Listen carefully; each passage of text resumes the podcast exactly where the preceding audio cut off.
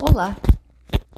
Quando estamos fisicamente doentes, os médicos conseguem identificar as possibilidades de diagnóstico pelos sintomas relatados, adicionando o exame físico e, se necessário, prescrevendo alguns exames para confirmar ou afastar o diagnóstico pensado. O diagnóstico de transtorno mental não é simples como o de algumas enfermidades do corpo, pois o principal instrumento em psiquiatria é a entrevista.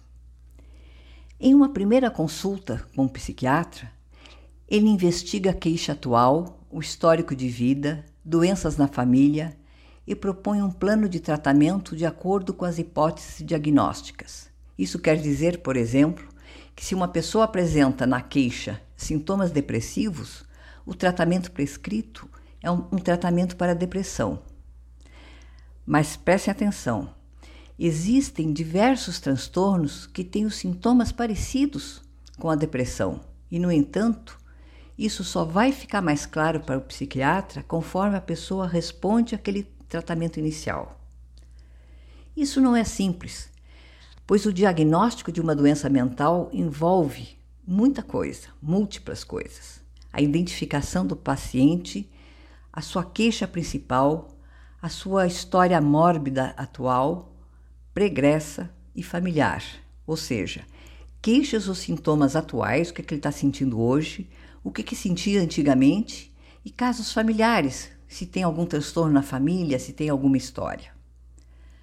Outra análise para ação diagnóstica é a história pessoal, que você vai falando desde a sua infância todos os seus eventos ou relacionamentos que possam ser significativos.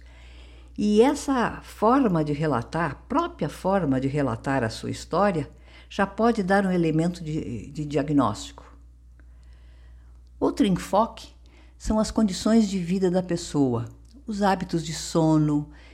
É, hábitos de sono são bem marcantes no transtorno de humor, que é a depressão e bipolaridade. No caso do transtorno bipolar, quando a pessoa passa por episódios de mania e depressão, o sono fica completamente desregulado. Isso já é um sintoma que chama bastante atenção. Hábitos alimentares e exercícios físicos podem ajudar o profissional a compreender um pouco mais sobre o estado mental do paciente. Uma vida desregrada só, só piora os sintomas.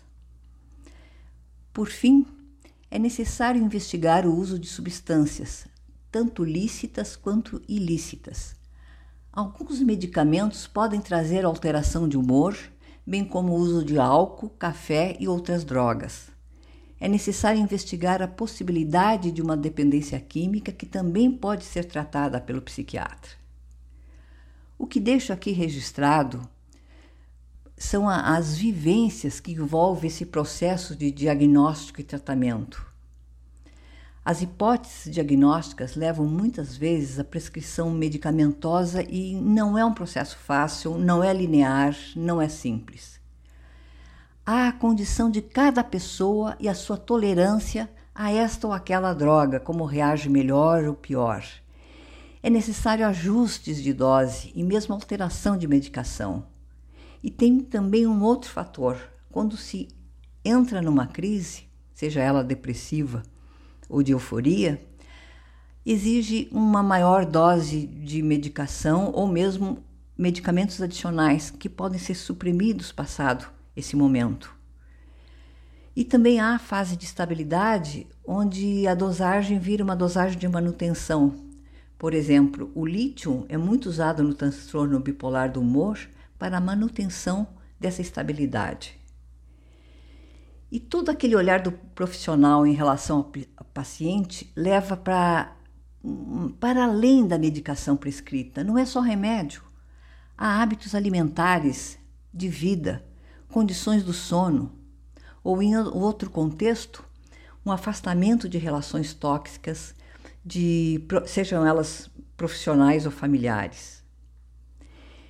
É uma enorme gama de possibilidades e ajustes que somente com a atenção de profissionais capacitados, junto com a nossa ação concreta no movimento de superação, aliado ao, ao apoio, seja familiar, de grupo ou de pares, é que a gente consegue melhorar a nossa qualidade de vida. É um, é um conjunto de ação e atitude. No meu livro, Sou Mais que a Minha Doença, onde trato de desafios, sonhos e superação, eu resolvi encarar de forma lúdica a interação com os profissionais. E aí tem lá uma frasezinha que eu descrevo. E foi assim que a psicóloga virou maga e a psiquiatra alquimista, e meus enfrentamentos eram com os meus dragões internos. É melhor fazer poesia e suavizar essa trajetória, porque ela não é fácil. E a lição assimilada nos grupos de apoio, e em especial na comunidade de fala, foi uma afirmativa que fez toda a diferença na minha vida. Eu sou o sujeito da minha própria história.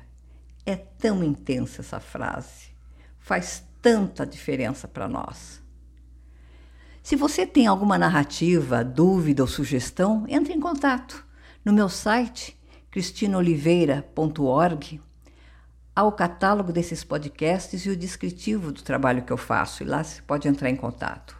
E se você estiver escutando o Saúde Mental Vivências no Spotify ou no Apple, inscreva-se no, meu no meu canal.